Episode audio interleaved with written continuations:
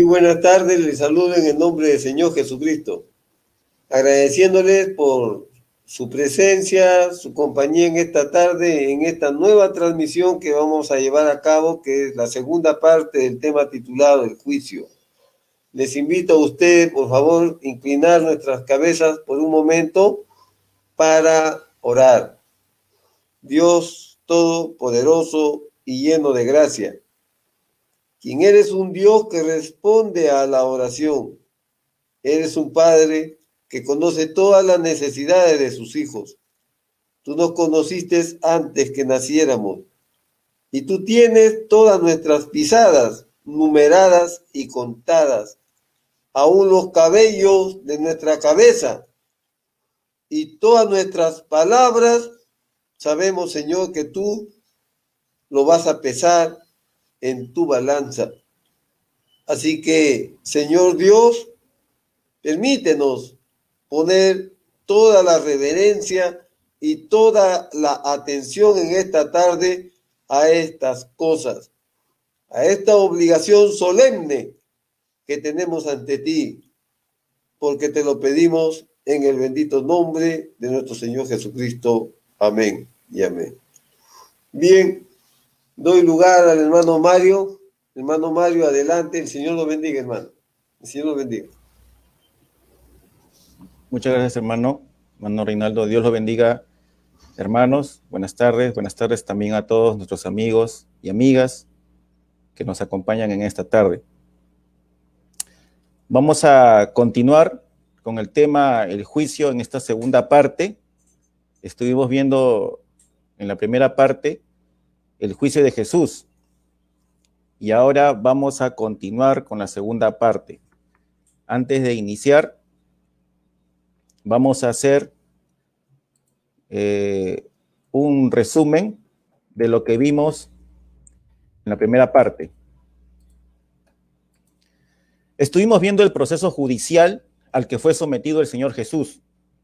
Vimos el contexto en el cual ocurrió el proceso judicial.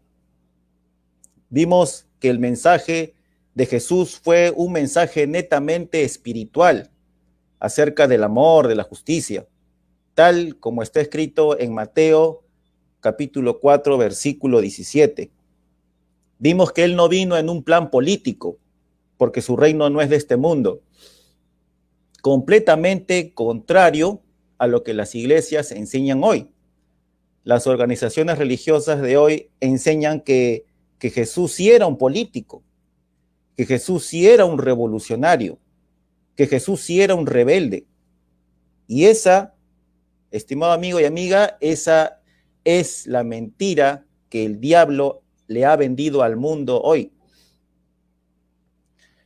Y el mundo hoy lo ha recibido, esa mentira. El mundo hoy ha creído en la mentira del diablo. Eso lo leemos, como dije, en Mateo 4, 17. Vamos a leer, dice, desde entonces comenzó Jesús a predicar y a decir, arrepentíos, arrepentíos que el reino de los cielos se ha acercado. Vean, ese era el mensaje de Jesús. ¿Cuál era su mensaje de Jesús? ¿Era un mensaje político? El mensaje de Jesús no fue un mensaje político. El mensaje de Jesús fue un mensaje llamando al arrepentimiento. ¿Al arrepentimiento de qué?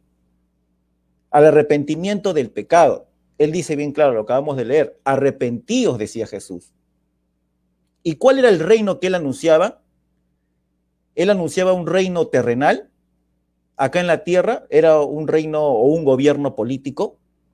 Su mensaje era de arrepentimiento, llamando a la humanidad a que se arrepienta, que se arrepienta del pecado. Jesús está hablando del reino de los cielos. Él no vino a anunciar un gobierno político, Él no vino a anunciar un gobierno terrenal. ¿Y en qué consiste ese reino de los cielos? Eso lo leemos en Mateo 5.3.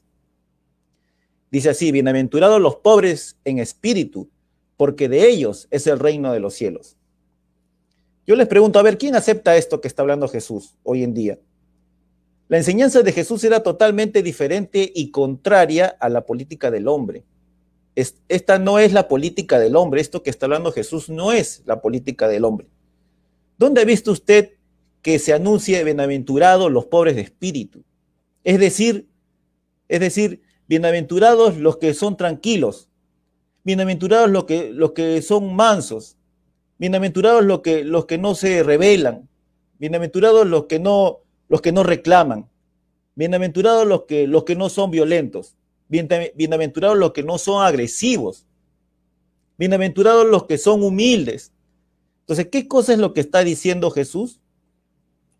Está diciendo que toda la humanidad regrese a ser humilde, que la humanidad regrese a ser sencillos, pobres en espíritu, porque de ellos es el reino de los cielos. Sigamos leyendo en el versículo 4. Bienaventurados los que lloran, porque ellos recibirán consolación. Entonces, están viendo, amigos, ese es un mensaje totalmente contrario al sistema político. Acá Jesús se está dirigiendo a la gente que está ahí en esos días. En los días del Señor Jesús, la gente estaba oprimida y el imperio romano mataba, el imperio romano pisoteaba, el imperio romano quitaba la vida a las personas, les quitaba su casa, les quitaba su dinero. El imperio romano les quitaba todo. Los días del Señor Jesús eran días de rebelión. La sociedad estaba rebelde. La sociedad estaba que se quejaba contra el imperio romano. La sociedad estaba desesperada. En otras palabras, amigos, era un tiempo de sufrimiento. Porque es horrible estar bajo un opresor como es el imperio romano. Y Jesús no vino diciendo, eh, vamos a rebelarnos contra el imperio romano, rebelémonos contra la injusticia, reclamemos nuestros derechos, reclamemos nuestra igualdad social, reclamemos justicia. Nada de eso, amigo. Jesús no vino a reclamar justicia terrenal, ni igualdad terrenal. ¿Qué igualdad terrenal iba a haber si en esos tiempos estaba el imperio romano? Ahí el que mandaba era el imperio romano, que era quien tenía el poder político, el poder militar, tenía el, el oro, el dinero. Ellos son los que mandaban ahí. Ellos son los que mandaban en ese tiempo. Entonces Jesús estaba dando un mensaje que era un mensaje nuevo, un mensaje desconocido. Y todo lo que acabamos de leer en la Biblia no lo enseñaba ninguna iglesia en ese tiempo. No lo enseñaba ninguna organización religiosa. Bienaventurados los que lloran, dice la palabra.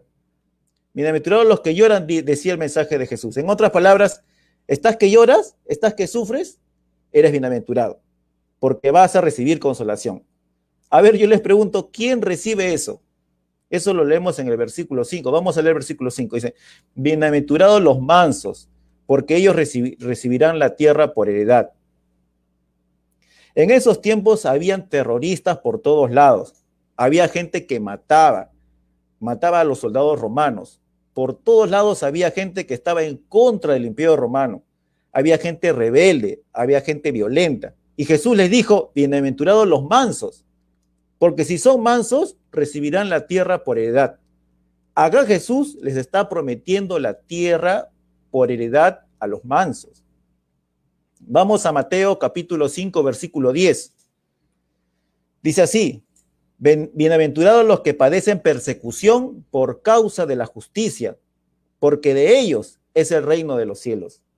Entonces yo les pregunto, amigos, ¿dónde está la rebeldía acá? ¿Cómo lo podrían a él acusar de irse contra el César? ¿Cómo lo podrían acusar de levantarse como rey de los, de los judíos? ¿Cómo podrían acusar a un hombre que dice, si usted lo están persiguiendo por causa de la justicia, son bienaventurados. ¿Cómo lo pueden acusar a Jesús de rebelde? Jesús enseña que los que estaban siendo perseguidos eran bienaventurados, que los que lloran son bienaventurados, los que no reclaman son bienaventurados, los que son mansos, los que los patean, los que los golpean, a los que les quitan sus cosas, todos ellos son bienaventurados. Entonces, no encontramos nada en la enseñanza del Señor Jesús que, lleve, que lleve a la gente a sublevarse, que lleve a la gente a rebelarse contra el César o, o contra el poder político. Ahí tienen sus enseñanzas de Jesús. Ahí tienen el mensaje de Jesús. Eso es algo que la sociedad de ese tiempo no lo pudo entender, no lo entendía. Y es lo mismo que pasa hoy. Pasa hoy día, hoy en día pasa lo mismo con la humanidad. La humanidad no puede entender el mensaje de Dios. Muchos no entienden por qué Dios envía profetas. ¿Por qué Dios envía un profeta en estos últimos días? ¿Por qué la humanidad no acepta la palabra de Dios? ¿Por qué la humanidad no acepta el mensaje de la hora de este día? La gente rechaza a Dios hoy. ¿Por qué lo rechazan? Porque no conocen las escrituras. Las iglesias no conocen las escrituras. ¿Por qué no lo aceptaron al Señor Jesucristo? Porque Israel no conocía las escrituras. La religión que los tenía los había engañado. Sus iglesias, los fariseos, los saduceos y todas las organizaciones religiosas que existían, que existían en ese tiempo, los habían engañado a toda la gente y les habían enseñado una enseñanza errada. Entonces, por eso rechazaron a Jesús. Si ellos hubiesen tenido buenos ministros, si ellos hubiesen tenido buenos pastores, ellos hubiesen, recibido la enseñanza correcta de las escrituras y por ende hubiesen recibido al Señor Jesús, lo hubiesen identificado y lo hubieran aceptado. Amén. Sigamos con el resumen. También vimos que él no era el Mesías que las organizaciones religiosas enseñaban, sino que él fue un cordero. También vimos que todos los líderes religiosos en ese tiempo eran píos, pero Jesús le dijo que ellos eran de su padre el diablo, tal como ocurre hoy.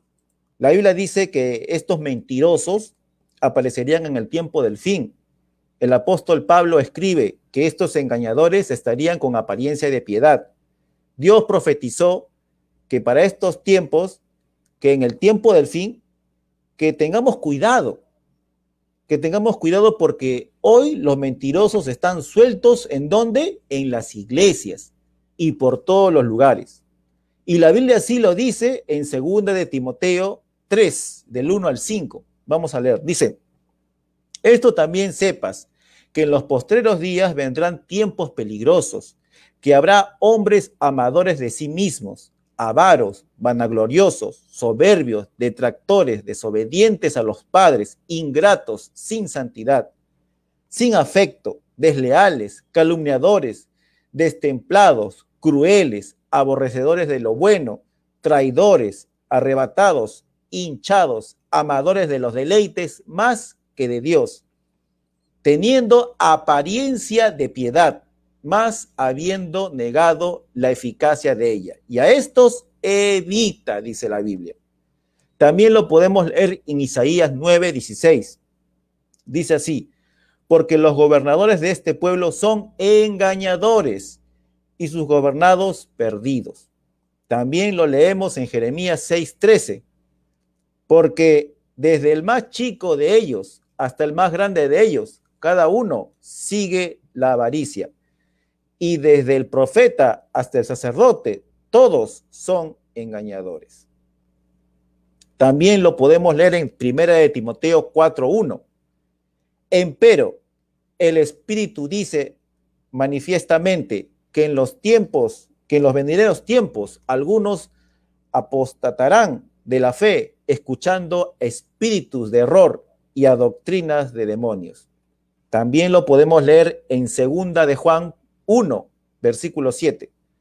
Porque muchos engañadores son entrados en el mundo, los cuales no confiesan que Jesucristo ha venido en carne. Este tal, el, el engañador es y el anticristo. Entonces, esos hijos del diablo estarían sueltos hoy. ¿Para qué? Para engañar a la gente. Ese es el motivo por el cual la palabra de Dios ataca el sistema religioso hoy porque esto es una profecía. Dios ya lo ha hablado y usted, amigo y amiga, tiene que estar advertido porque la Biblia nos está advirtiendo de qué cosa, de que tengamos cuidado. Entonces, sigamos con el resumen. También vimos el proceso religioso. Jesús fue condenado por blasfemia y el sacerdote fue astuto. Ahí Caifás cuando le dice, eh, porque Caifás cuando él había, cuando estaba, cuando el Señor Jesús estaba siendo interrogado, vio que ninguno de los testigos iba a poder con Jesús, cuando empezaron a dar falsos testimonios de que acá este hombre dijo que derrumbaría el templo y en tres días, entonces vieron, se dieron cuenta el sacerdote que no iban a poder con Jesús con esos falsos testimonios. Entonces, así que el mismo sacerdote dijo, te conjuro. ¿Se acuerdan? Él dijo, te conjuro. Qué terrible este sacerdote, hermanos. Y Jesús le dijo, tú lo has dicho. Y no solamente le dijo sino que Jesús lo remachó. Y de ahí el sacerdote le dijo, blasfemo, blasfemo. Dijo, ¿no? ¿Qué más? ¿Qué más pruebas se acaba de decir blasfemo? Dijo él, ¿no? Entonces, qué, terrible este sacerdote, ¿no? Y, y esto lo digo porque hoy tenemos un nombre, que es el Papa. Y él se hace llamar el vicario de Cristo, el representante de Dios en la tierra.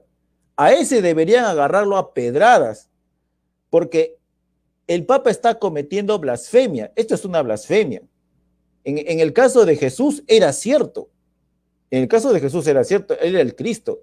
Pero en el caso del Papa, eso es una mentira. Es el mismo diablo pervirtiendo la palabra. Sigamos con el resumen. También vimos el proceso civil del juicio de Jesús. Vimos que la organización religiosa es el lobo vestido de oveja y que hoy sigue matando mediante leyes civiles. ¿Y cómo es que la organización religiosa eh, es un lobo vestido de oveja? ¿Cómo es eso? En la Biblia, en el, en el libro de Primera de Reyes, leemos la historia de Acab y Jezabel. Acab es un tipo del poder político y Jezabel es un tipo del poder religioso. Ahora, ¿por qué se casó Acab, el político, con, con la religión de Jezabel? Acab se casó con Jezabel para hacer más fuerte su gobierno político, para tener más respaldo de la religión. Entonces, ¿qué fue lo que pasó ahí? Como se casó la política con la religión, Jezabel era el verdadero poder detrás de Acab. Y Acab hacía todo lo que su mujer le decía. De tal manera que el verdadero gobernante era Jezabel. Y esto es lo mismo que pasó con la religión judía y el poder político romano. ¿Quién estuvo detrás de la muerte de Jesús? El poder religioso. Los romanos le ejecutaron, sí, porque entraron en una alianza, entraron en una unión con el poder religioso judío y lo mataron al Señor Jesús. En otras palabras, hicieron el trabajo sucio. El poder político romano hizo el trabajo sucio. Entonces, ¿qué le sucedió a Israel después de toda esta historia piadosa? Comenzaron a despreocuparse, comenzaron a llegar a tal punto que ellos, bueno, no les importaba lo que, lo que pasara. Ellos comenzaron a descuidarse en su adoración a Dios aunque tenían una forma de religión, así como nosotros hoy en día tenemos, ellos tenían una apariencia de piedad, pero comenzaron a descuidar, de, a descuidar su gente. Ellos comenzaron a introducir herejías a la iglesia. La adoración a Baales comenzó a infiltrarse. E Israel se enloqueció de placer, se emborrachó y cosas de esas. Y finalmente designaron a un líder que no conocía a Dios. ¿Quién era ese líder? Acab que acabamos de leer, que sucedió a su padre.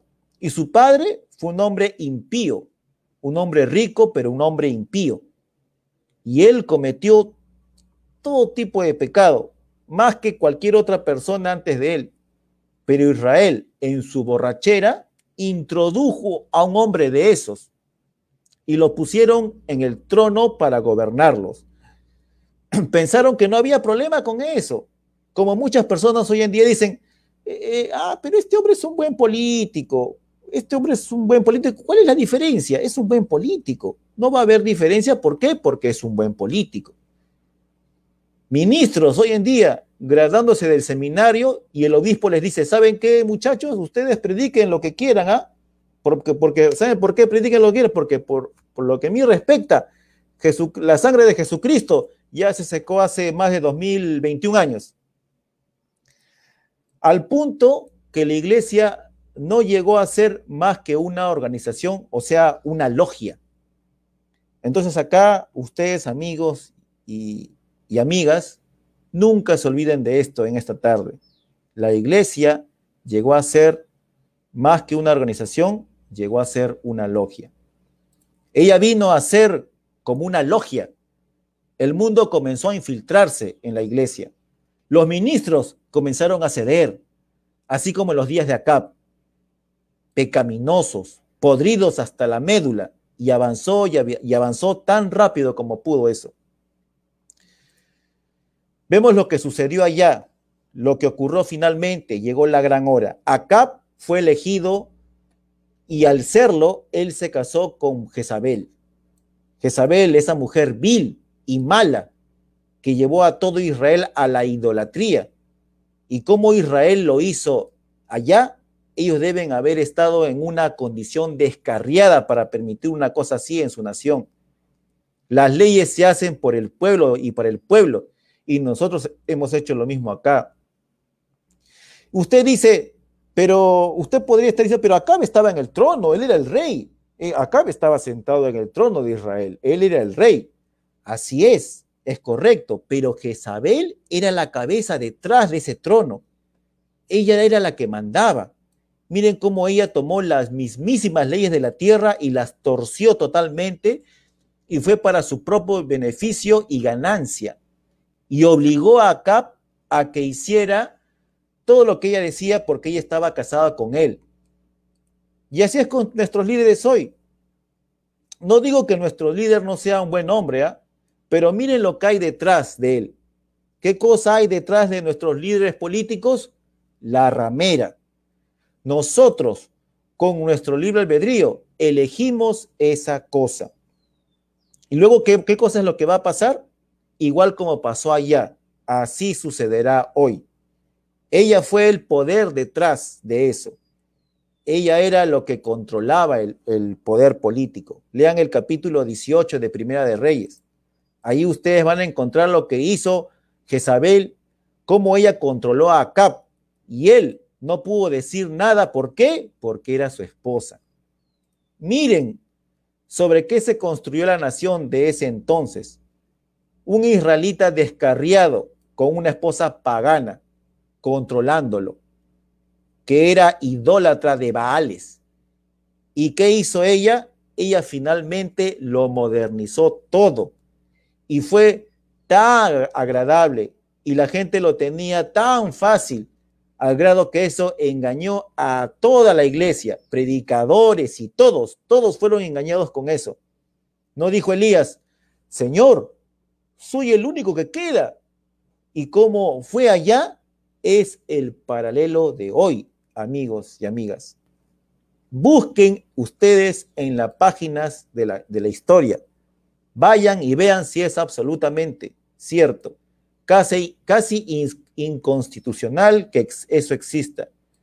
Ellos no lo habrían hecho hace años, pero ven, le hemos vendido nuestra primogenitura cristiana a la política.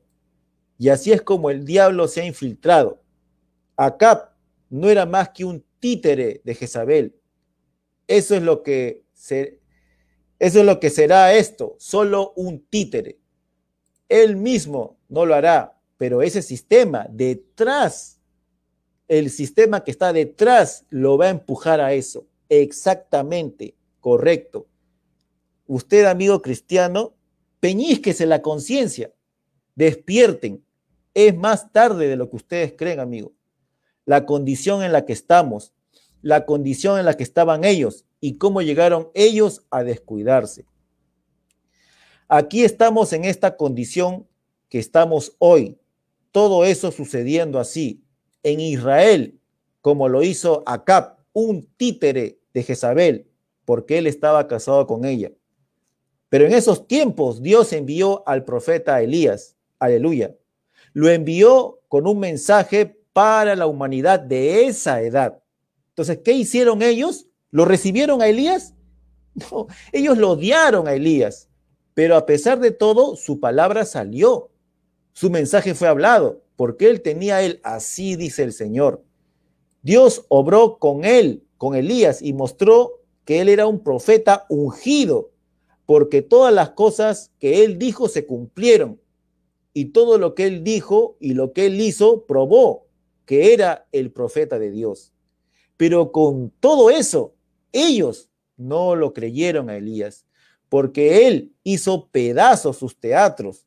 Le dijo que estaban equivocados. Acab era un vagabundo, eso es cierto, y ustedes ven que ellos no lo creyeron, pero él lo predicó de todas maneras. Ninguno de los predicadores estuvo, estuvo de acuerdo con él. Dijo, yo soy el único que queda, Señor. Mírelos, ellos ni siquiera, ni uno quiere cooperar, así decía Elías. Pero él tenía una misión que cumplir y la cumplió, aleluya. Él tenía la palabra del Señor, así dice el Señor, y él atacó la nación.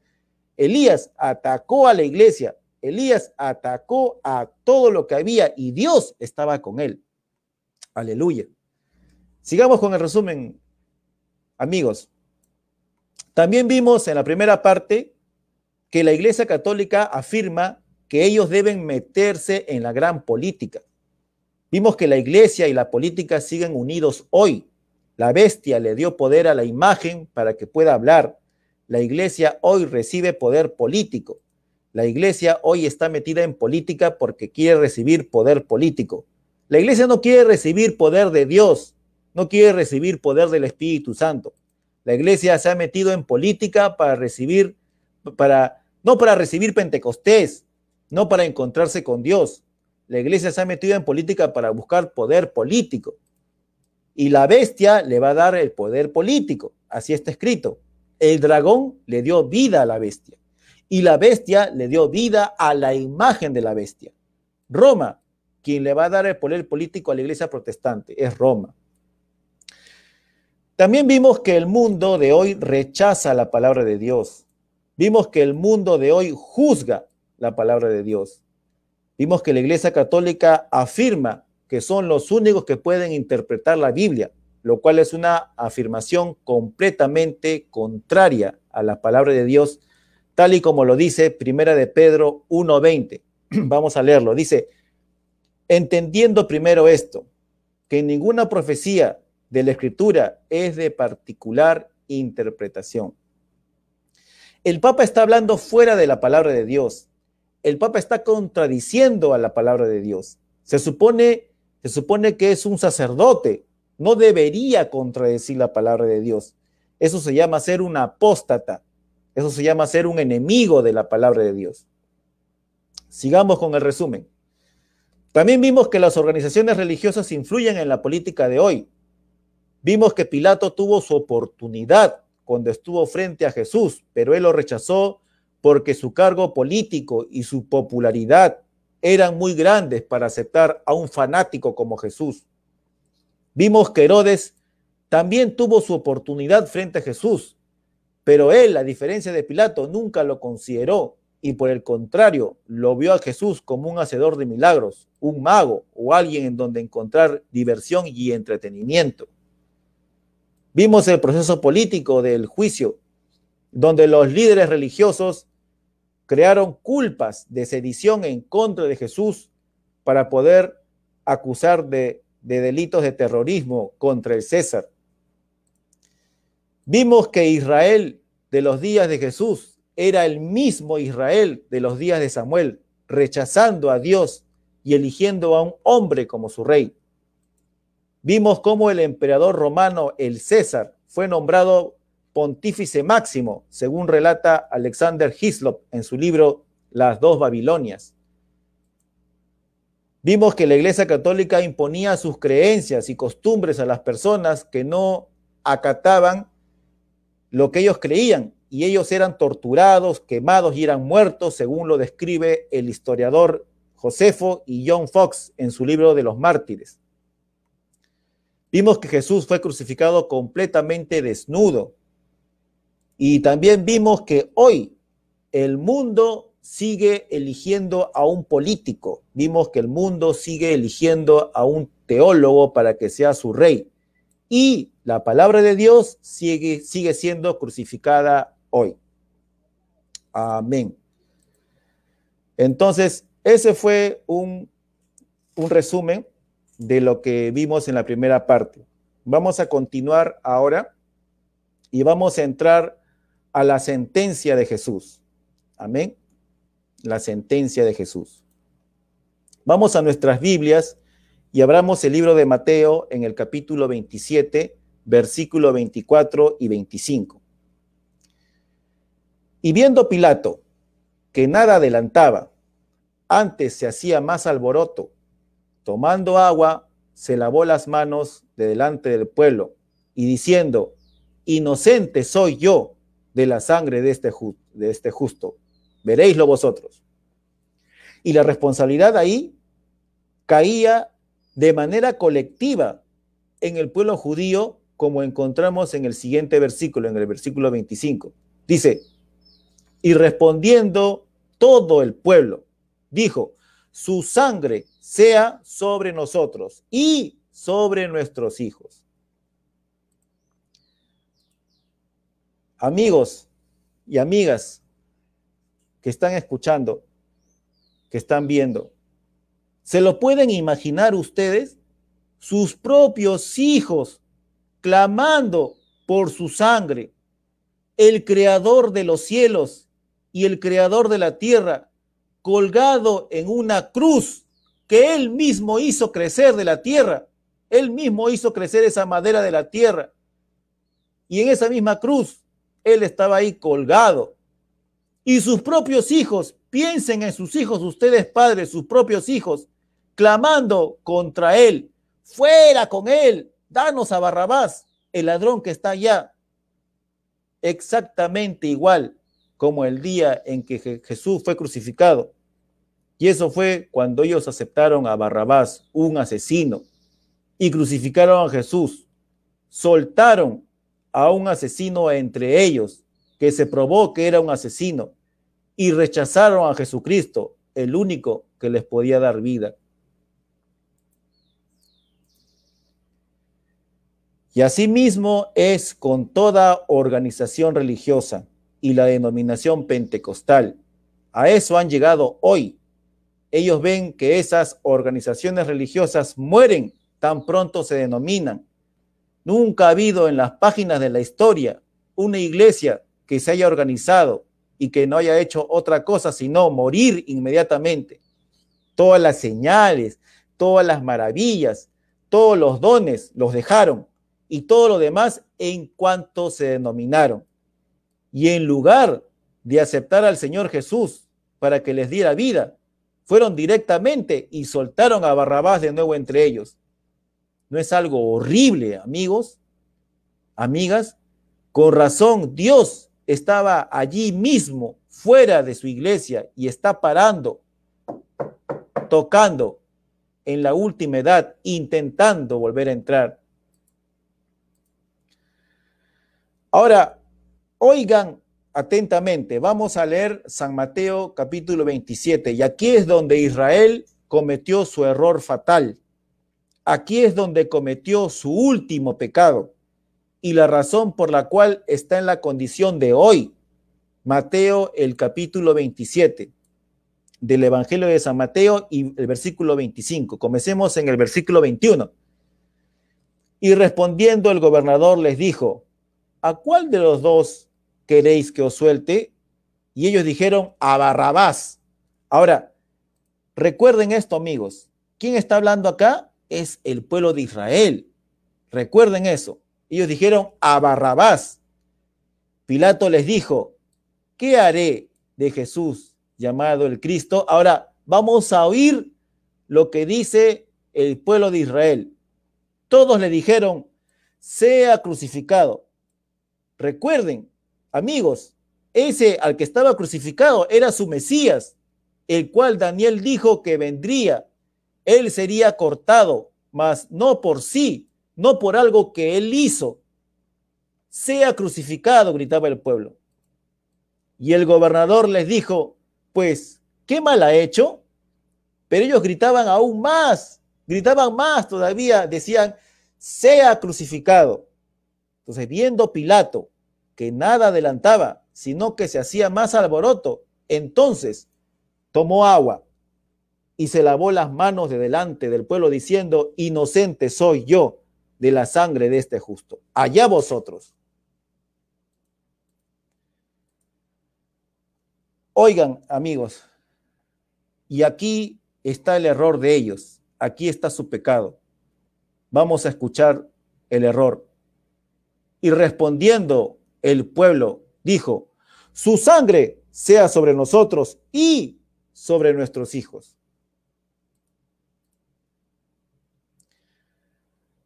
Allí es donde ellos cometieron el error.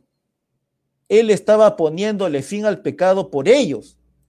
¿Cómo podría él hacer otra cosa sino perdonarlos, sabiendo que él tuvo que cegarles los ojos para que nosotros los gentiles pudiéramos entrar? Esos fueron sus propios hijos clamando por su sangre y ellos estaban cegados y él sabía que estaban cegados. Por esa razón, él clamó por perdón para ellos. Perdona a los padres, porque no saben lo que hacen. Eso lo leemos en Lucas 23, 34. Y Jesús decía, Padre, perdónalos, porque no saben lo que hacen. Y partiendo sus vestidos echaron suertes. Ellos estaban ciegos por causa nuestra, ellos fueron cegados. Les pregunto en esta tarde, ¿qué cosa es el pecado? Muchas personas tienen la idea de que el pecado es fumar, tomar, drogarse, robar, mentir y todas esas cosas. Esas cosas no son pecado, es consecuencia del verdadero pecado. ¿Qué cosa es pecado entonces? Pecado es incredulidad.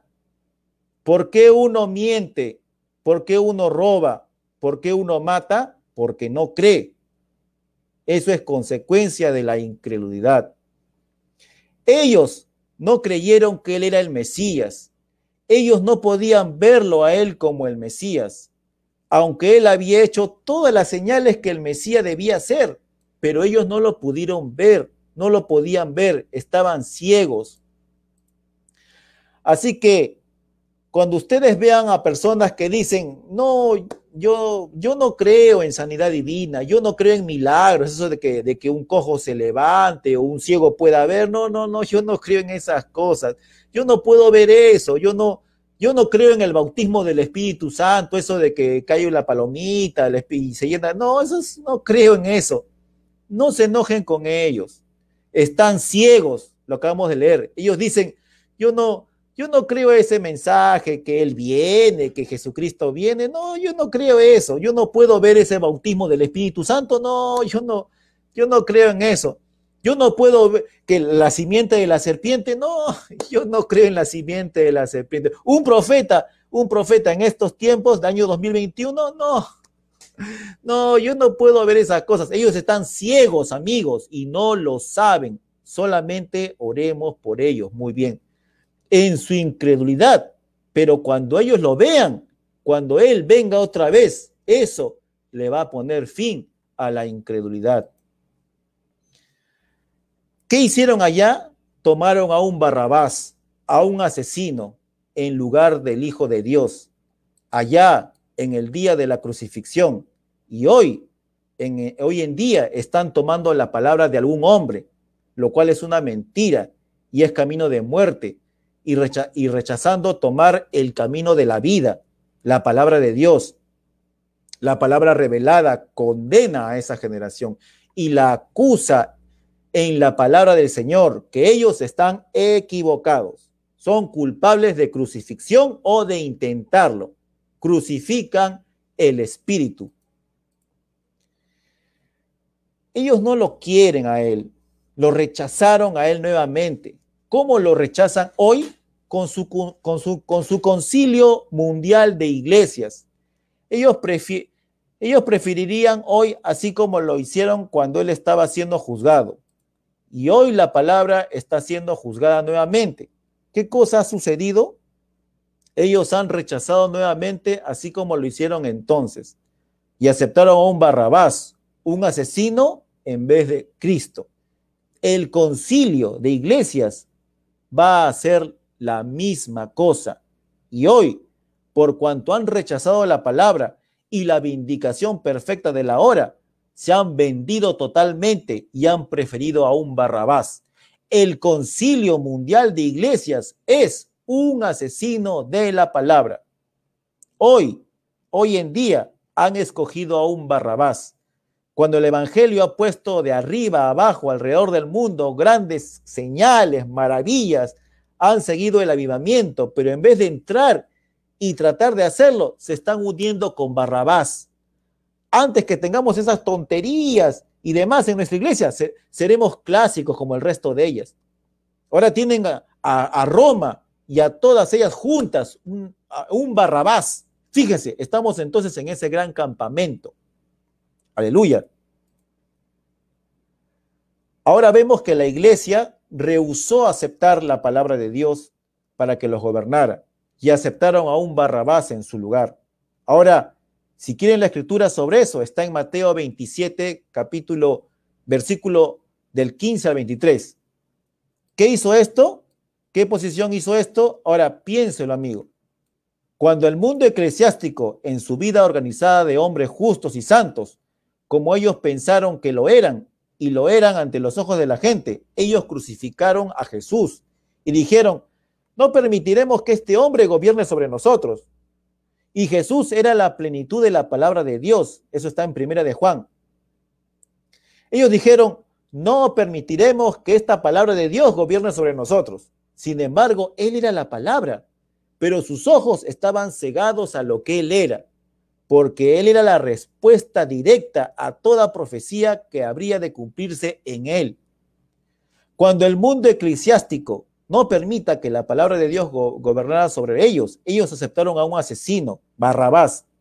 ¿Qué hizo esto? ¿Esto qué cosa hizo? Exaltó a Satanás, el Dios de esta edad perversa, al punto que él siempre lo ha querido. Ahora escuchen esto. ¿Por qué no se habló de Satanás como un Dios de ninguna otra edad, sino de esta edad? No se habló de él como el Dios de la edad de Noé. No se habló de Satanás como el Dios de la edad de Moisés, el Dios de la edad de Elías. No, sino que se habló de Satanás de esta edad perversa, el Dios de esta edad perversa. No se, no se pierda esto, amigo, que estamos hablando. ¿ah? No se vaya a perder, amigos y amigas. Él es el Dios de esta edad perversa. El demonio, el diablo, es el Dios de esta edad perversa, adorado. ¿Por qué es un Dios? Porque es adorado. ¿Por quién es adorado? Adorado por millones y, y billones de personas alrededor del mundo. ¿Y saben qué? No lo saben. No saben que están adorando al demonio. No lo saben, amigos amigas. Amén. Entonces, hermanos y amigos, ese fue el juicio que tuvo el Señor Jesús. Ese fue el error más triste que la iglesia jamás ha cometido en toda su historia. La acababa de cometer ahorita. Y ahora el asunto estaba en las manos del gobernador el Estado realmente era, realmente era iglesia y Estado por cuanto ellos eran un pueblo escogido por Dios, llamados a ser siervos, y la nación debiera ser controlada por las leyes de Dios. La iglesia había rechazado a su Mesías, aunque él había sido tan plenamente identificado entre ellos. Ellos más bien habían escogido quedarse con las tradiciones de los ancianos de aquel día en lugar de creer la palabra ungida y vindicada de Dios, les había prometido desde, centenares de años. ¿Notaron ustedes que la profecía también habló de que ellos serían cegados? Ellos no podían entender eso. ¿Y cómo era que serían cegados? Pero así fue. Ya lo vimos, ya lo hemos visto. Y ya habían cometido su gran error. Y en este día en particular, ya habían mostrado su color genuino y ahora ya estaban en las manos del gobierno y el gobierno tiene que escoger. Las iglesias ya lo habían rechazado a él. No obstante, Dios había probado cabalmente que Jesús era su Mesías. ¿Cómo pudo aquel pueblo fallar en ver eso? una cosa es que la escritura nos dice claramente que fueron cegados, pero es muy difícil hacerles ver que están ciegos, tan difícil como es hoy en día, cuando la misma Biblia nos dice que esta generación se encuentra desnuda, miserable, pobre y ciega y no lo sabe. Eso, esa escritura lo encontramos en Apocalipsis 3:17. Dice así, porque tú dices, yo soy rico.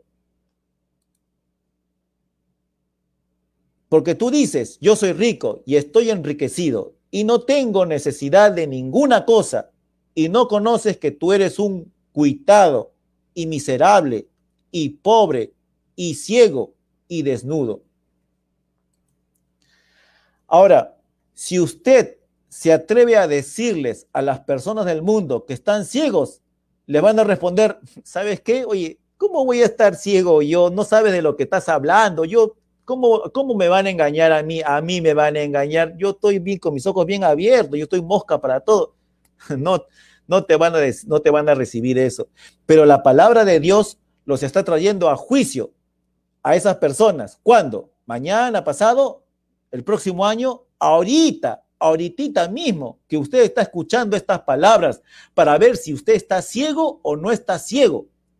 Y también tenemos a Jesús en el juicio en esta tarde. Y tenemos su sangre en nuestras manos. Y ahora queremos ver qué vamos a hacer con esto. ¿Cometeremos el mismo error tan radical como ellos allá? Noten bien lo que había acontecido, amigos. Él había sido claramente identificado y había cumplido el oficio que Dios había dicho que cumpliría como Mesías. No había ninguna duda al respecto. Él nació de la manera como Dios dijo que nacería. Fue rechazado, así como Dios dijo que sería rechazado. Y se había comprobado ser el Mesías por cuanto el Mesías era Dios Mesías significa el ser ungido. Y él fue ungido con toda la plenitud de la deidad corporalmente, lo cual moraba en él. Él no fue solamente un profeta, aunque sí fue un profeta, pero fue más que un profeta. Él fue la deidad corporalmente, morando en un ser humano conocido como Hijo de Dios. Dios Padre había hecho sombra a una virgen y había creado en su vientre una célula de sangre, la cual produjo el Hijo de Dios, en el cual moraba Dios. Él fue identificado entre ellos tal como él mismo dijo que era, aunque nunca les dijo abiertamente, ¿saben qué? Yo soy el Hijo de Dios. No, no, no, nada de eso ellos tenían que creerlo. Él dijo, mis obras testifican de quién soy. Eso lo podemos leer en Juan 10, versículo 25. Respondiéndole Jesús, os lo he dicho y no lo creéis. Las obras que yo hago en nombre de mi Padre, ellas dan testimonio de mí. Amén. Hasta acá vamos a hacer un pequeño intermedio doy pase a mi hermano Reinaldo. Dios lo bendiga.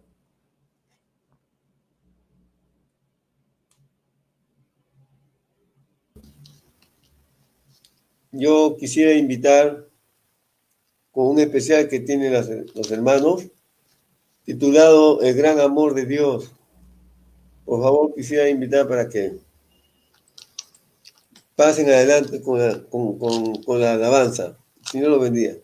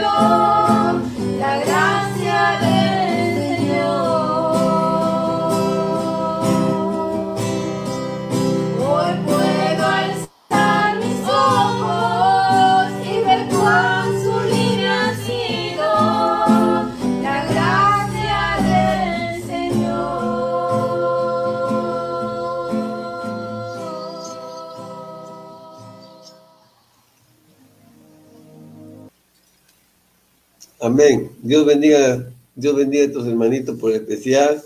Bien sabemos de que estamos en medio de una exposición. Voy a volver a invitar a mi hermano Mario. Hermanito, adelante con la continuación del tema. Señor lo bendiga, hermano. Amén, hermano. Amén. Bien, vamos a continuar.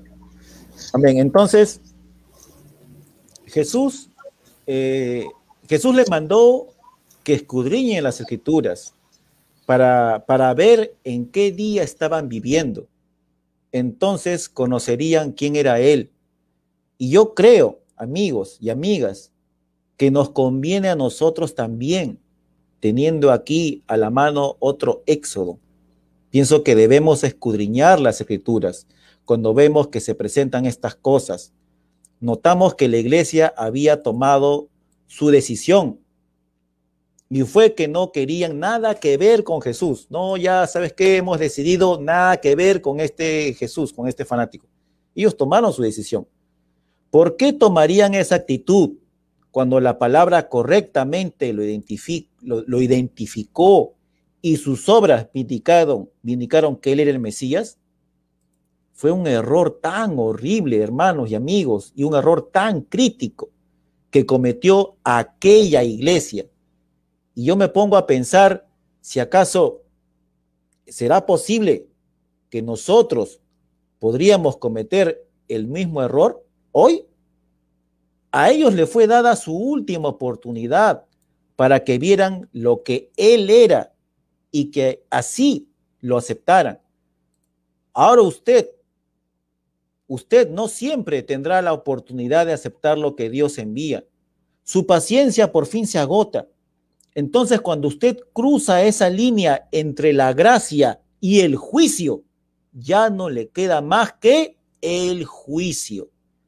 Cuando la paciencia de Dios por fin se agota, pero a ellos les fue concedido esta oportunidad y lo vieron a Él identificándose lo vieron allá junto al pozo de, al pozo de agua con aquella mujer samaritana, a la cual le dijo que había tenido cinco esposos.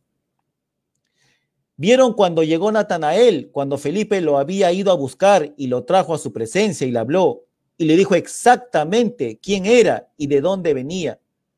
Le dijo también a Simón Pedro quién era su padre y cuál era el nombre de su papá.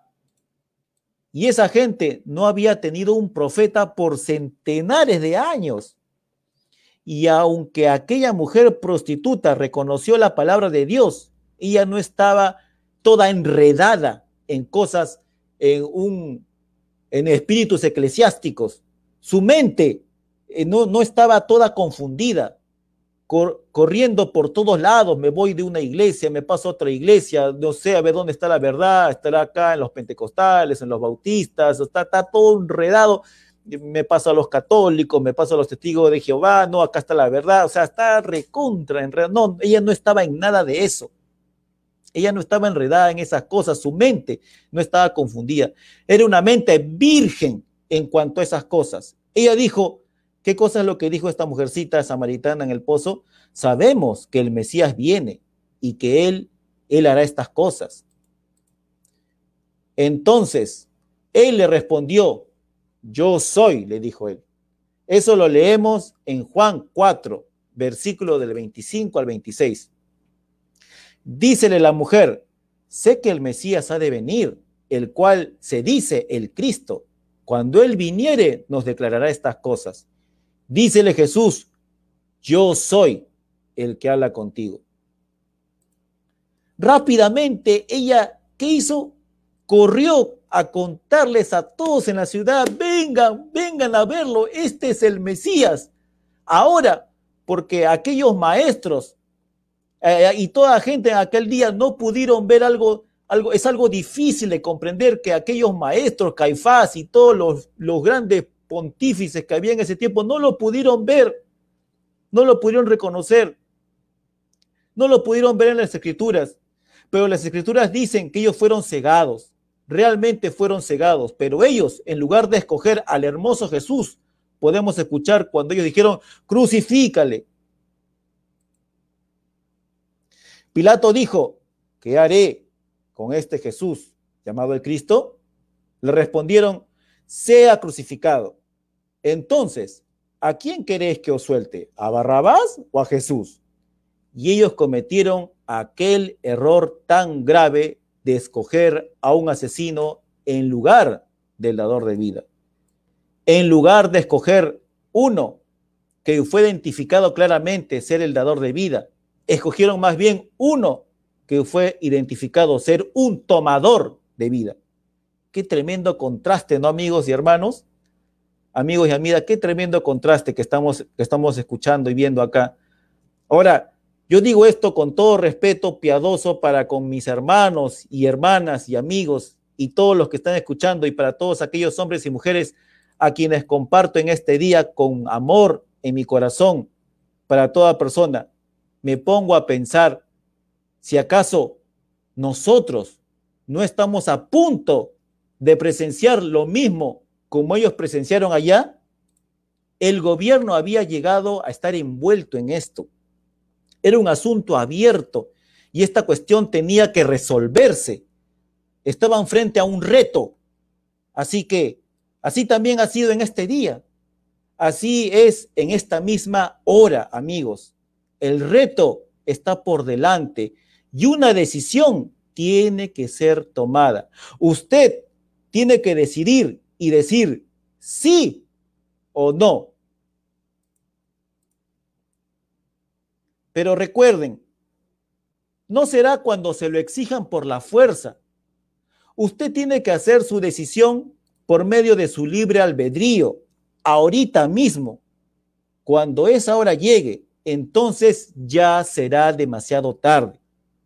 Ahora es el tiempo, amigos y amigas, Hoy puede ser su última oportunidad de decidir. Cuando esa hora venga, ya no podrá decidir por cuanto ya habrán decidido. Será demasiado tarde. Usted tiene que decidirlo ahora mismo, ahorita. No espere a último momento, porque el barco se irá. Se va a ir sin usted. Las puertas se cerrarán. Muchísimas personas se hubieran se hubieran subido al arca de Noé, si hubieran podido entrar ya cuando la lluvia comenzó a caer, pero, pero ya se les había dado la oportunidad. El Evangelio fue predicado, las señales fueron mostradas y entonces el tiempo ya había terminado. La lluvia ya estaba cayendo, el juicio había bajado. Ahora, toda la nación tuvo que rechazarlo por cuanto fue llamada, como diríamos hoy, una nación cristiana. Así como nuestra nación también es conocida como una nación cristiana. Eso allá fue conocida como la nación de Jehová. Eran su pueblo escogido y por lo tanto la nación por completo tuvo que rechazarlo. La iglesia ya lo había rechazado. La iglesia lo había votado y no querían saber nada de ese Jesús. Pero ahora estaba envuelto el mismo gobierno. Ahora está en las manos del gobierno. El gobierno es quien lo tiene que censurar ahora y lo van a hacer. No se preocupe.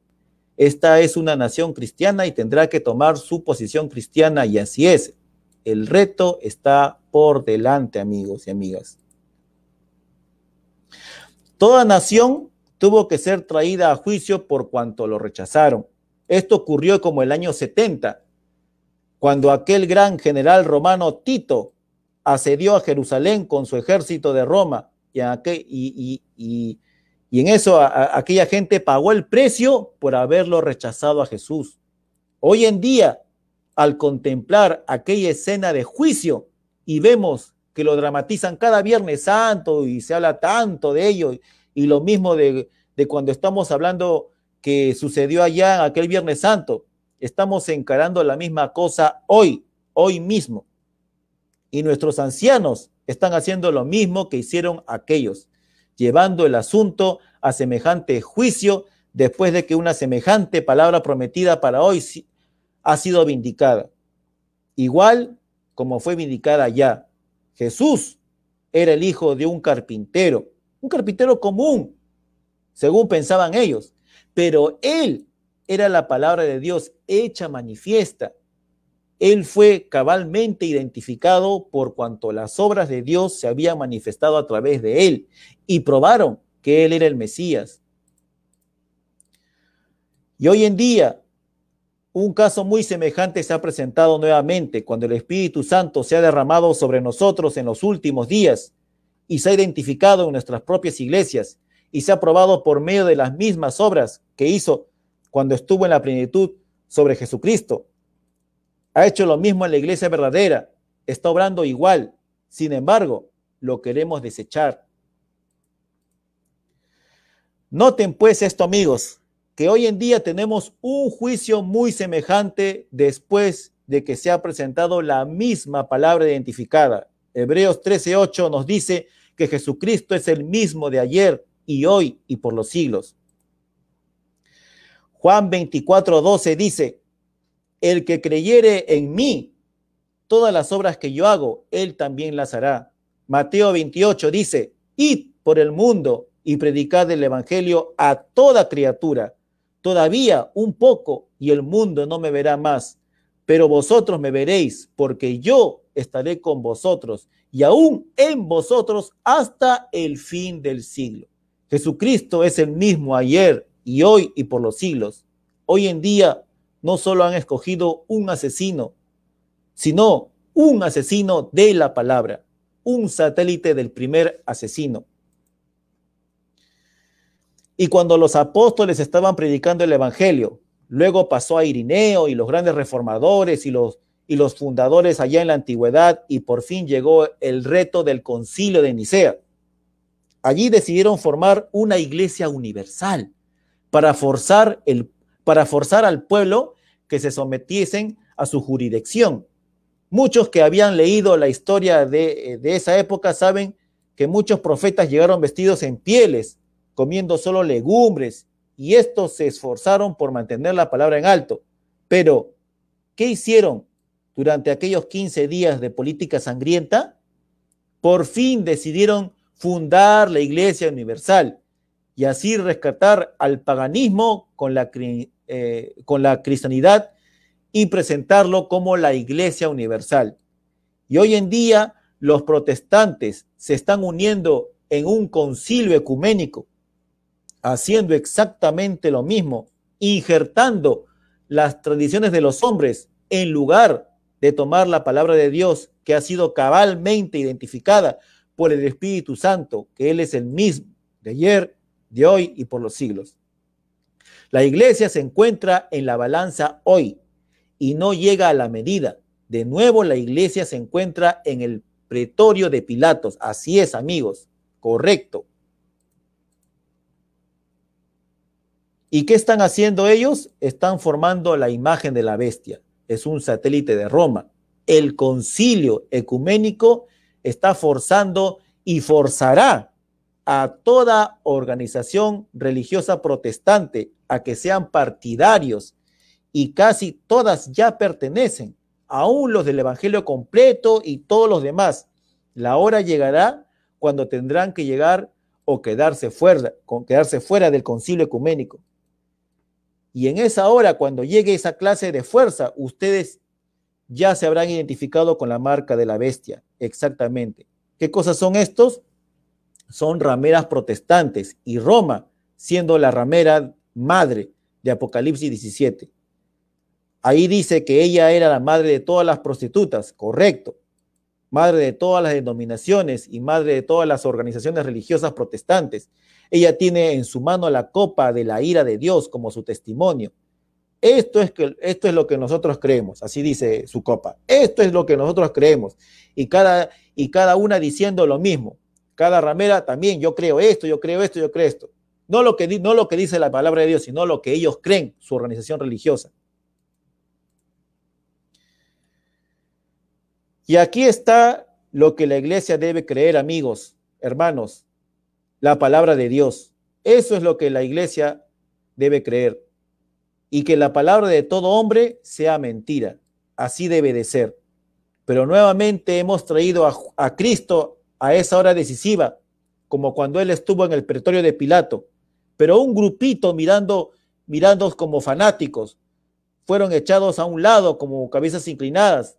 Las denominaciones, las organizaciones, las organizaciones religiosas los echaron y los denunciaron y los corrieron y declararon, no tengan nada que ver con esta gente fanática, conviene que escudriñen la palabra, amigos, hermanos, que estamos escuchando. Conviene, ya lo dice la palabra, conviene que escudriñen la palabra. El Espíritu Santo caerá sobre una iglesita que ha sido, que ha salido de las cosas del mundo. Damas que usan el cabello largo, un voto nazareno, nazareno probando que se han separado. Un nazareno es uno que, uno que se ha separado a la palabra de Dios. No todas aquellas Jezabelas vestidas en, en chores y con las caras pintadas llamándose cristianas. Nada que ver, señores. Y los hombres son tan debiluchos y flojos que se mantienen firmes por la denominación, por su organización religiosa, y se agarran del, y se agarran del saco de, su César o de su Herodes, en lugar de pararse fiel y recto por la palabra de Dios. Pero Dios tiene gente real. Dios tiene la manada genuina de Dios a quienes sí le importa lo, a, a los que, a los que no les, sí les importa la palabra de Dios y no les importa lo que diga el mundo. Ellos creen que Jesucristo es el mismo de ayer, de hoy y por los siglos. Todos aquellos cuyos nombres están escritos en el libro escaparán. Hallamos que la manada pequeña está lista para recibir la dinámica para arrebatarla al cielo y escaparse de toda esta tribulación. Alguien dijo el otro día cuando, cuando yo estaba hablando, dijeron, hermano, entonces, ¿usted no cree que la iglesia pasará por, por medio de la tribulación? Y yo le respondí, creo que la iglesia sí, pero la novia no. La iglesia sí pasará por medio de la tribulación, sí señor, pero la novia está libre de eso. Ella más bien subirá en el rapto, en un momento, en un abrir y cerrar de ojos. Ella será levantada para encontrarse con el Señor en el aire, para celebrar las cenas de las bodas. Ella no tiene razón por la cual tenga que pasar tribulación, por cuanto su Señor ya pagó por todo el precio completo Estamos tan agradecidos por eso. Sí, Señor. Después del rechazamiento de la iglesia y gobierno, solo queda, solo queda un clamor. Clamemos con Él. Acabemos con Él. Y ese es el mismo clamor de hoy. La iglesia ha rechazado por completo al Espíritu Santo. Eso está claro. Los miembros están saliendo de todos lados. Ese es el gran llamamiento de hoy presbiterianos, metodistas, bautistas, luteranos, etcétera. No importa, de todas las denominaciones, pero la iglesia misma, la denominación, no puede mover. No, señor. Eso ya está denominado, ya está organizado, ya está sistematizado. ¿Y qué resta ahora? Que sea crucificado. ¿Qué cosa se va a crucificar? Nuevamente están crucificando. ¿Qué cosa están crucificando nuevamente? Están crucificando la palabra vindicada siendo la verdad. Sí, crucificando nuevamente la palabra de Dios. Así como Eva corrompió todo el mundo físico al rechazar una sola partecita de la palabra de Dios, así también lo está haciendo la iglesia hoy. Usted quizás me esté diciendo, bueno, hermano, usted no tiene la interpretación correcta de lo que de las escrituras, usted está hablando una mala interpretación, usted quizás esté pensando esa, pero esa es su opinión personal de usted. Pero Dios no necesita ningún intérprete. Dios es su propio intérprete. Ese es el problema hoy. Tenemos demasiadas interpretaciones hechas por los hombres. Dios puede interpretarse a sí mismo. Puede su propia la propia vindicación de su palabra es la interpretación. Los fariseos sin, duda clamaron, nosotros tenemos la, la correcta interpretación. Los saduceos decían, no, nosotros tenemos la verdadera interpretación. Pero Jesús era la interpretación. Aleluya. La vindicación es la manifestación del poder y de la promesa revelada de Dios. Lean las escrituras, amigos, y vean lo que la iglesia debe ser hoy en día. Correcto. Dios no necesita intérpretes. Ahora, como ya mencionamos, existe solamente un pecado. Existe solamente un pecado. ¿Y cuál es ese pecado? Ya lo hemos dicho, es la incredulidad. Dios no necesita las interpretaciones de necios, de, interpretaciones necias de hombres necios. Él mismo se interpreta. Él ha dicho, yo soy el Señor, yo lo he sembrado y yo lo regaré de día y de noche, no sea que alguno venga y lo quite de mi mano. También en otra escritura, él dijo que él vigila su palabra para ponerla por obra. Eso lo encontramos en Jeremías 1.12. Y díjome Jehová, bien has visto, porque yo apresuro mi palabra para ponerla por obra. Y, y ponerla por obra significa revelarla. Ponerla por obra significa revelarla. ¿Revelarla a quién? A sus elegidos, aquellos que les ha sido dada el poder de verla. Él la pone por obra a aquellos que son enviados para verla. Él vigila su palabra y la guarda de todas estas interpretaciones carnales tan ridículas. Tantos aparecen diciendo, no, esta es la verdad. No, no, no, la verdad está acá. No, no, no, no, la verdad está acá. Dios es el correcto, la persona misma de Dios identificándose. Sí, la persona misma de Dios identificada. Aquellos fariseos podían hacerle frente y decir, nosotros somos de Dios, aquí tenemos las leyes y todo esto. Y ahí estaba parada la misma palabra y decían, terminemos con este, crucifíquenlo. Él no se identifica con lo que nosotros creemos. Jesús no se identifica con lo que cree la iglesia farisea ni saducea. Ahí estaba la misma palabra, pero se identificaba con la palabra. Jesús sí se identificaba con la palabra. Correcto, amén. Aquellos que tenían ojos para verlo lo vieron, mas los que estaban ciegos no lo pudieron ver y tampoco lo van a ver hoy. Así es. Muchos de ellos están sellando, acabando con toda posibilidad. No lo reciben. Yo creo que voy a decir que si no vigilamos bien, Él está en las manos de nosotros, las naciones de este mundo. Piénselo bien en esto, amigo y amiga. Yo digo esto mm, no con ira, y, pero lo digo para alumbrar. Yo digo que la sangre de Jesucristo está en las manos de la Iglesia Mundial el día de hoy. La sangre de Jesucristo está en todas las naciones, en todas.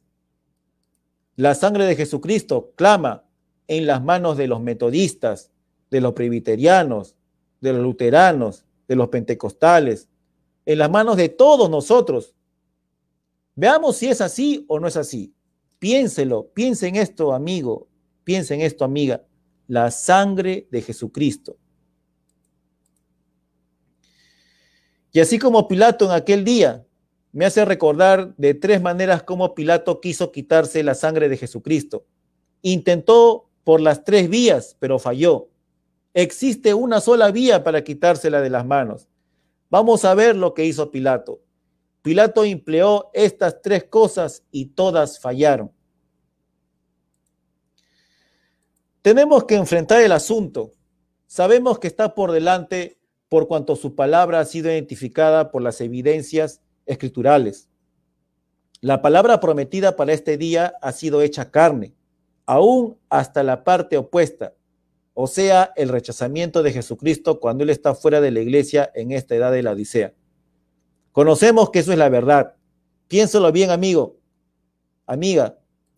Tenemos la sangre de Jesucristo, el Hijo de Dios, en nuestras manos. Me hace temblar de solo pensar en eso. Me, hace el, el saber que la sangre de Jesucristo está en mis manos. Me hace correr escalofríos al pensar en la sangre de Jesucristo cuando el hombre se cuida de la sangre de, sus semejantes. En cierta ocasión, hace algún tiempo, estaba presente un amigo, un amigo mío, cuando un hombre fue baleado en la calle. Sí, un hombre fue baleado en la calle y un amigo estaba ahí parado. Centenares de personas se rodearon, cantidad de personas rodearon todo eso. Pero ¿qué hicieron allí? Allí por donde corría la sangre en la calle, ellos lo rodeaban. La gente rodeaba, o sea, la, sangre chorreaba por la pista, por la calle, pero la gente lo rodeaba la sangre, o sea, la, sangre corría así como corría, pero la, sangre, la, gente lo rodeaba esa sangre. Ninguno se atrevía a pisar la sangre de esa, de esa, de esa persona que había sido baleada. Ninguno se atrevía a pisar la sangre de su semejante. No, Señor. Las personas son, son, muy suspicaces en cuanto a eso pero sí caminan por todo el centro pisoteando la sangre de Jesucristo. Este dicho antiguo aún es la verdad. Insensatos caminan con botas gruesas donde aún los ángeles temen entrar. Correcto. Caminan por encima, por encima de la sangre diciendo, eh, ¿sabes qué? Los días de los milagros han pasado. Eso, eso fue ya en el tiempo de Jesús, en la Biblia, un mito, una historia, ¿no? Pero ahorita, milagros hoy día, no. no, pisan la sangre de Jesús. Eso, eso estuvo bien allá para los tiempos de los apóstoles, de, de Pedro, de Pablo, pero, pero para nosotros ahora en el 2021, no, no. ¿Cómo pueden decir tales cosas? Están pisoteando la sangre de Jesucristo con la cual fueron santificados. Piensen eso, amigo y amiga, nosotros con la sangre de Jesucristo en nuestras manos. Recuerdan al presidente John F. Kennedy y, y su asesino. Su asesino fue Lee Harvey Oswald. Qué tremenda cosa debió ser para este hombre, ¿no? El pensar que tendría que enfrentarse a la Corte Suprema y ellos ahí con una, con una ira terrible. Ellos estarían con toda la ira tan terrible enfocada en ese candidato que había asesinado a su presidente.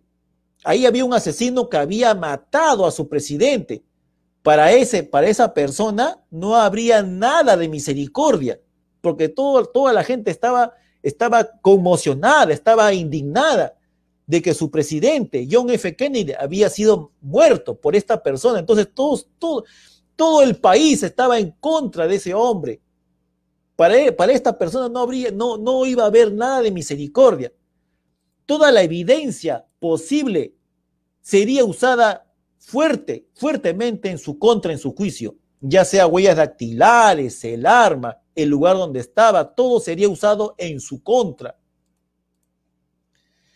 Pero eso sería una cosa muy moderada en comparación a cómo le va a suceder a las personas que no les, que no, que se la pasan escuchando estas reuniones que estamos compartiendo y están presenciando a Jesucristo levantándose en la forma de su ser e identificarse. Y luego ustedes que están escuchando, amigas y amigos, se levantan y se van sin aceptarlo, agarrados de algún credo o de alguna cosa semejante. Será una cosa muy moderada en comparación a cuando usted se encuentre en la presencia de Dios, de un Dios lleno de ira, y usted que haya pisoteado la sangre de su propio hijo y lo haya crucificado nuevamente en su mente, usted que haya canjeado su, su primogenitura por fama, será una cosa muy terrible en aquel día, amigo y amiga. El solo pensar de eso es horrible. ¿Cómo puede usted sentarse así en la celda sudando? Ustedes, amigos chimbotanos, ustedes hay amigos de Jaén, ustedes hay amigos de todo el Perú y en toda América y todos los que están escuchando esta reunión. ¿Cómo piensan responder en el día del juicio, siendo que la palabra revelada ha llegado a su sitio, a su lugar, a su nación? Y ustedes han visto la identificación de Jesucristo levantándose en el pueblo y probándose que Él es el mismo de ayer, de hoy y por los siglos. ¿Cómo habrá sudado este asesino, no este tipo? ¿Cómo lo habrán hecho eh, en su, cómo habrá hecho esto en su mente cabal, no? ¿Qué clase de Dios airado piensa usted que será para aquellos que han pisoteado al Hijo de Dios y lo han crucificado nuevamente? Noten bien esto. Vamos a ver un piloto, un piloto de avión. El piloto cuando está listo para salir con un avión, antes de salir con su avión, con su nave, el buen piloto revisa cada instrumento y todo. Sale a la pista, el piloto sale a la pista y revisa todos los alerones, revisa la cantidad del combustible y así revisa bien cada partecita, cada instrumento a la vez. Todo lo revisa al milímetro. Muchos de ustedes han viajado en avión y saben que lo que estoy diciendo es la verdad. El piloto revisa cada instrumento. No se le no, revisa antes de, antes de partir en un vuelo, el piloto revisa todos los medidores, todos los artefactos, los, todo, todo, todo. ¿Y por qué hace esto el piloto? Porque en sus manos está la sangre de sus semejantes.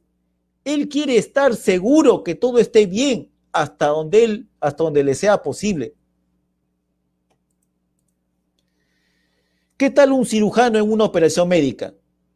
Cuando él sabe que va a operar en un, tumor o va a operar el corazón o alguna parte del cuerpo, él revisa bien todo. Él revisa a ver la, la presión de la sangre, a ver, revisa el corazón, a ver, pregunta, revisa si usted está resfriado o no está resfriado, revisa la anestesia, él revisa todo una y otra vez, lo vuelve a revisar todo al milímetro el cirujano.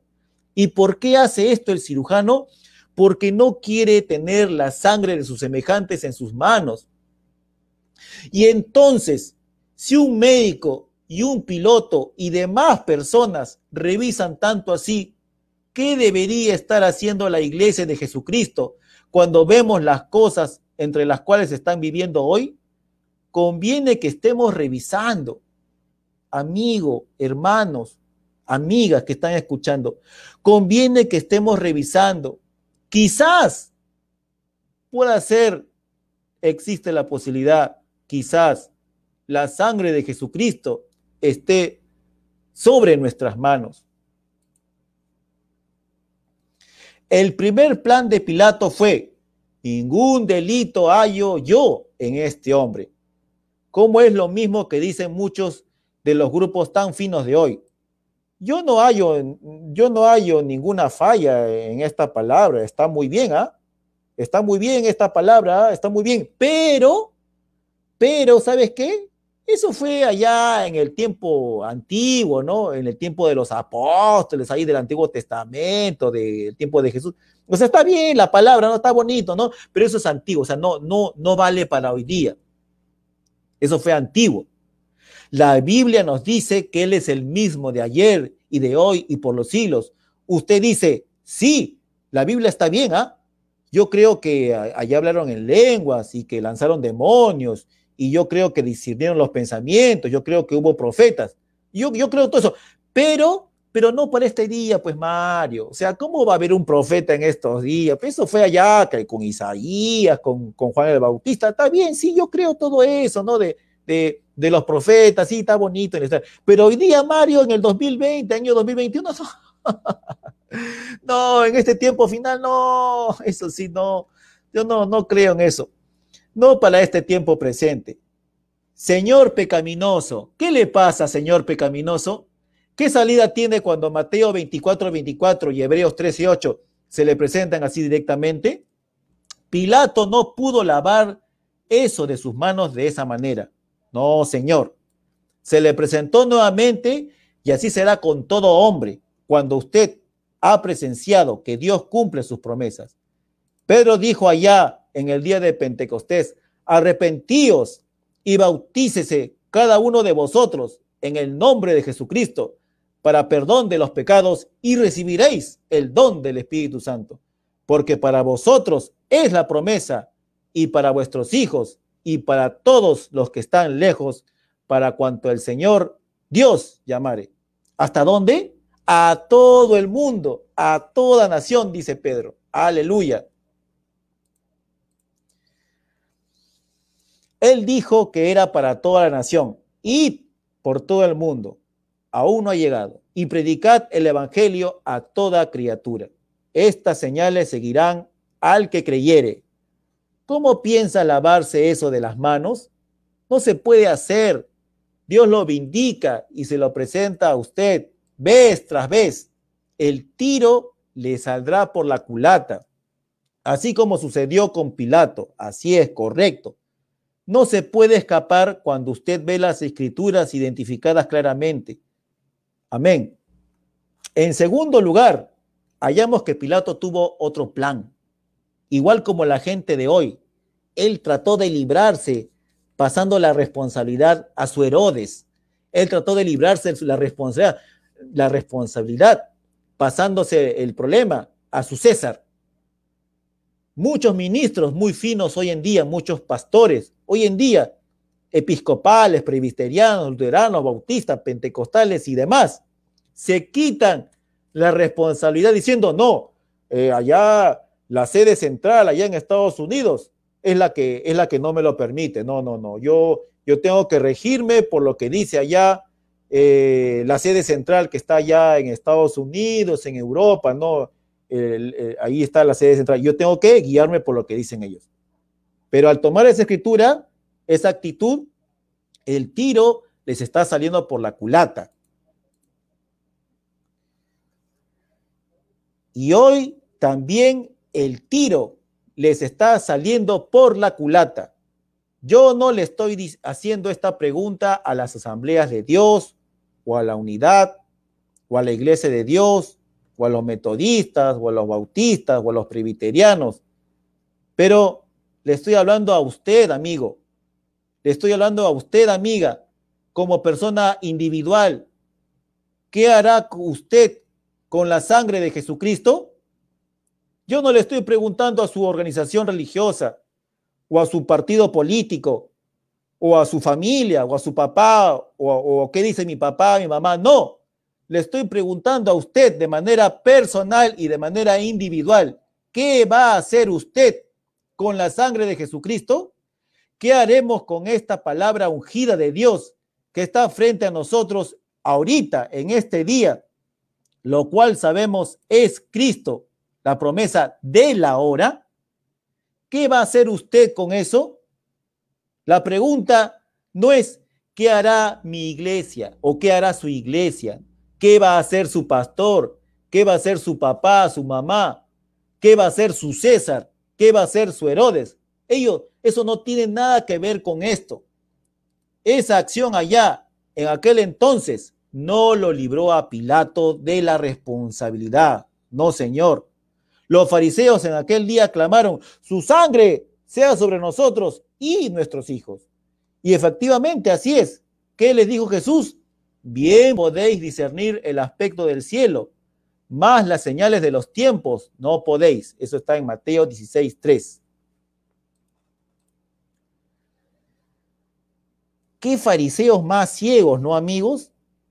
Amigas, ¿cómo pueden gastar millones de dólares discerniendo el comunismo, más la palabra vindicada para la hora no la pueden discernir? Más bien están crucificando nuevamente la palabra de Dios.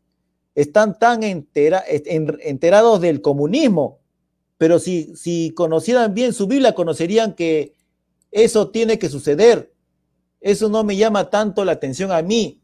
Sí, amigos, yo odio al comunismo. Yo odio cualquier cosa que está en contra de Dios. Pero mi interés está en esto aquí. En esto está mi interés. Escuchen, la iglesia está lista para esta hora, para el arrebatamiento de la iglesia verdadera. Discernís el aspecto del cielo, Mal las señales de los tiempos no podéis. Y aún mientras consideramos este juicio hoy, sabemos que en la Corte Federal están considerando el concilio de las iglesias y estas cosas. Bien pueden discernir el comunismo y estas otras cosas de las cuales están predicando los predicadores y a la vez están caminando por encima de las señales de los tiempos y aún llamándolo fanatismo, llamándolo telepatía mental o algo semejante o dándole la espalda y aún prohibiendo que su gente venga a escuchar estas reuniones. Si la historia no se repite y no se está repitiendo, tal y cual como pasó en los tiempos del Señor Jesús, entonces yo no me llamo Mario. Exactamente correcto.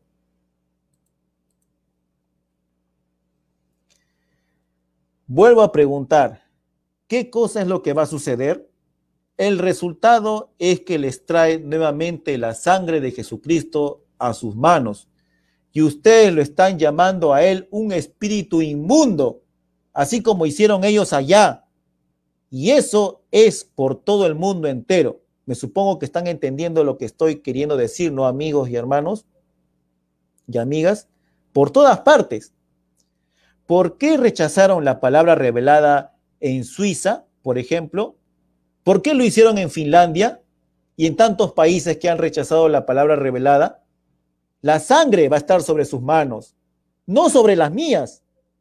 Eso está sobre ustedes. No me, han, no me han rechazado a mí, pero lo han rechazado a él. No fui yo. Ustedes dijeron, no creemos en tal cosa, pero la palabra dice precisamente tales cosas. Allí lo tienen, fariseos ciegos que pueden discernir el comunismo y tantas cosas, pero no pueden discernir la hora en la que están viviendo. Correcto. Ahora, casi está a punto de alcanzar su meta final una vez más. La hora decisiva está aquí una vez más. ¿Y cuál es el clamor? Crucifícale. Ese es el clamor. No podemos lograr que todos lleguen a ser metodistas. No podemos lograr que todos lleguen a ser bautistas. No podemos lograr que todos lleguen, a ser de la unidad, ni de la Trinidad ni que sean de esto, que sean de aquello. Pero, ¿qué podemos hacer? Podemos hacer un concilio. Sí, podemos hacer un concilio de iglesias. Y allí, en eso están tan opuestos como el oriente del occidente. Y la cosa está totalmente errada. ¿Eso qué cosa es? ¿Qué cosa es esto del concilio mundial de iglesias? Es un satélite de Roma. Exactamente la verdad. Ahora, como individuo le voy a hacer esta pregunta a usted. ¿Qué piensa hacer usted con esta palabra ungida, la cual es el Cristo, la palabra prometida para este día? Usted, como solo individuo.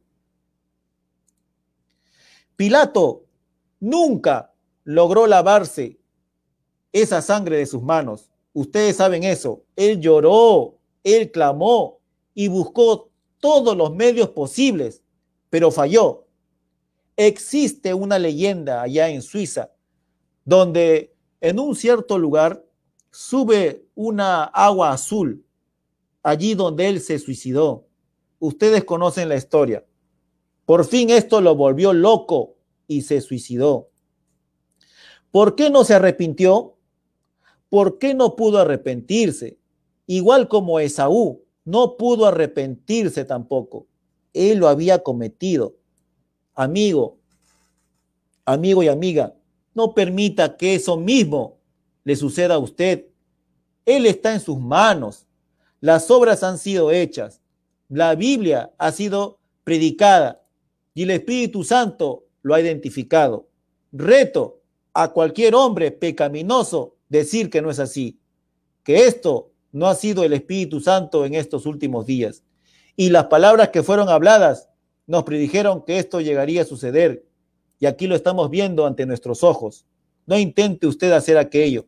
No permita que su fin sea como el de Pilato. Él lo debió haber aceptado en su corazón.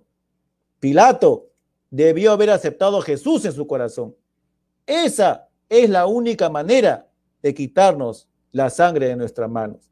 Es de aceptarlo en su corazón. No cometa usted ese mismo error, amigo y amiga. Con esta reverencia y este silencio que tengo aquí, amigo, deseo hacerles esta pregunta. Esta pregunta, ¿qué hará usted con este Jesús llamado el Cristo? ¿Lo aceptan? Amigo, amiga, ¿lo aceptan? ¿Lo tomarán como su Salvador? ¿O mejor se lo, lavarán de sus manos? ¿Intentarán quitarse la responsabilidad? Diciendo, pues, ¿sabes qué? No, mi, iglesia no cree lo que tú estás diciendo, Mario. ¿ah? No, ¿sabes qué? En mi casa todos son católicos y, y, y yo también tengo que hacer caso a mi mamá y papá, ¿no? O sabes qué, este, yo, yo, yo creo en Dios, no, pero según lo, según como yo creo, o sea, según como yo creo, no como, no como tú estás diciendo, Mario, no como dice la palabra, no, sino como yo creo, no como dice la Biblia, sino como yo creo, como un Dios que está en mi mente. Mi denominación no cree exactamente de esa manera. Esto está en tus manos, amigo, amiga, está en tus manos. Usted no se puede apartar de ello. ¿Qué hará usted con Jesús llamado el Cristo? Su sangre, la sangre del Señor Jesús, está en sus manos desde ahorita, desde este mismo instante. Y para terminar la reunión de hoy, no el tema del juicio, porque aún hemos terminado, pero para terminar la reunión de hoy por temas de tiempo, mediten en estos pensamientos, que el Señor nos ha revelado en esta tarde. Si hay algo digno de alabanza, si hay virtud alguna, en eso pensad. Eso está en Filipenses 4.8. En esta reunión que usted está escuchando, donde se está trayendo la palabra de Dios, donde estoy hablando, si usted sabe que no está a cuentas con Dios y usted no ha nacido el Espíritu, usted podría estar diciendo, ¿sabes qué, este Mario? Pero yo sí he confesado, ¿ah? Yo sí he hecho mi confesión. Yo no estoy hablando de eso, amigo. La pregunta es, ¿la habrá aceptado Dios? Usted puede haber confesado, pero la pregunta es, ¿Dios habrá aceptado su confesión? Usted pudiera decir, sí, sí, Mario, yo he hecho una confesión y también he hecho estas cosas, ¿no? Aparte de la confesión he hecho varias cosas. Sí, yo creo, yo, y yo también creo, ¿ah? Pero yo te digo algo, amigo. Pilato también hizo su confesión. Él dijo, yo he confesado, seguro, ¿qué haré con este hombre justo? Así dijo Pilato. Usted no puede lavárselo de las manos de esa manera. No puede lavárselo de las manos, no. ¿Qué hará usted con él? ¿Qué va a hacer usted con Jesús? Si usted no es un cristiano nacido de nuevo, con el Espíritu Santo viviendo en usted, enriqueciendo su vida, entonces, ¿por qué no lo recibe ahora mismo, amigo mío, amiga mía? Usted nunca se lavará esto de sus manos. Usted nunca dejará de escuchar este mensaje que está, que está saliendo. Va a seguir repicando y va a seguir repicando y va a seguir repicando hasta que usted traiga ese mensaje a su corazón. Que Jesucristo es el mismo de ayer, de hoy y por los siglos. En esta audiencia invisible, en esta tarde, ¿Habrá quienes se han dado cuenta que están errados? ¿Habrá alguno?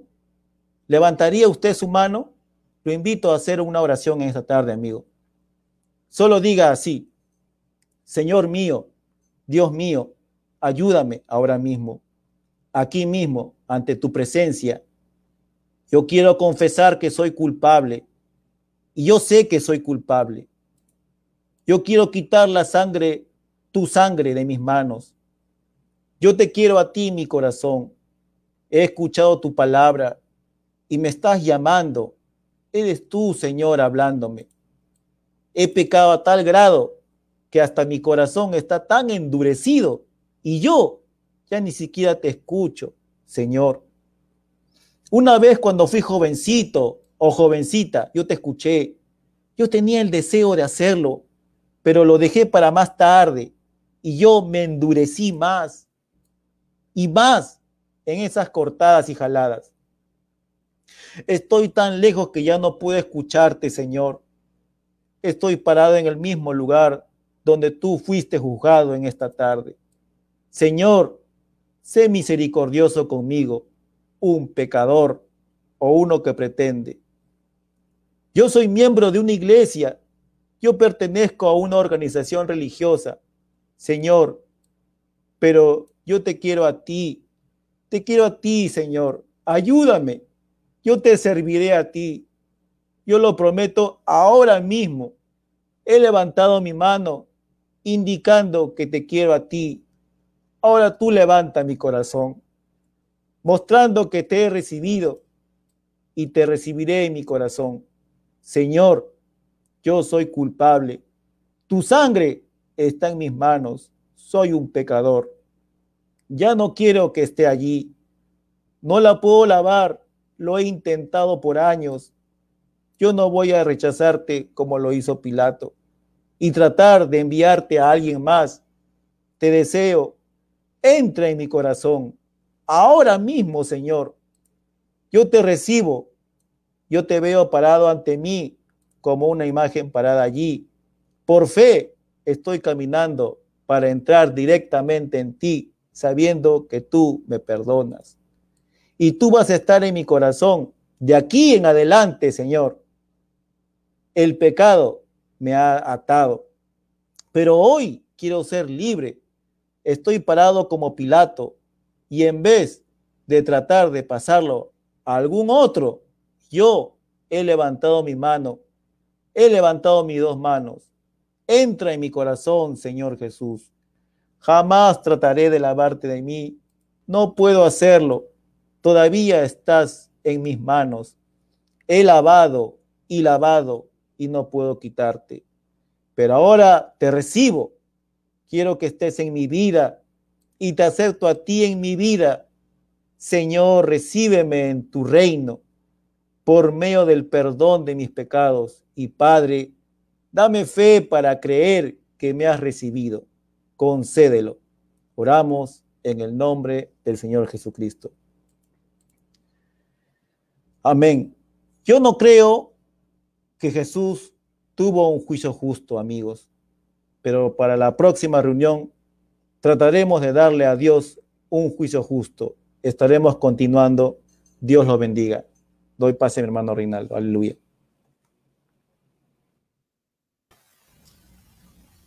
Amén. Dios, Dios te bendiga, hermano este, Mario. Dios te bendiga y que el Señor te prospere en todo.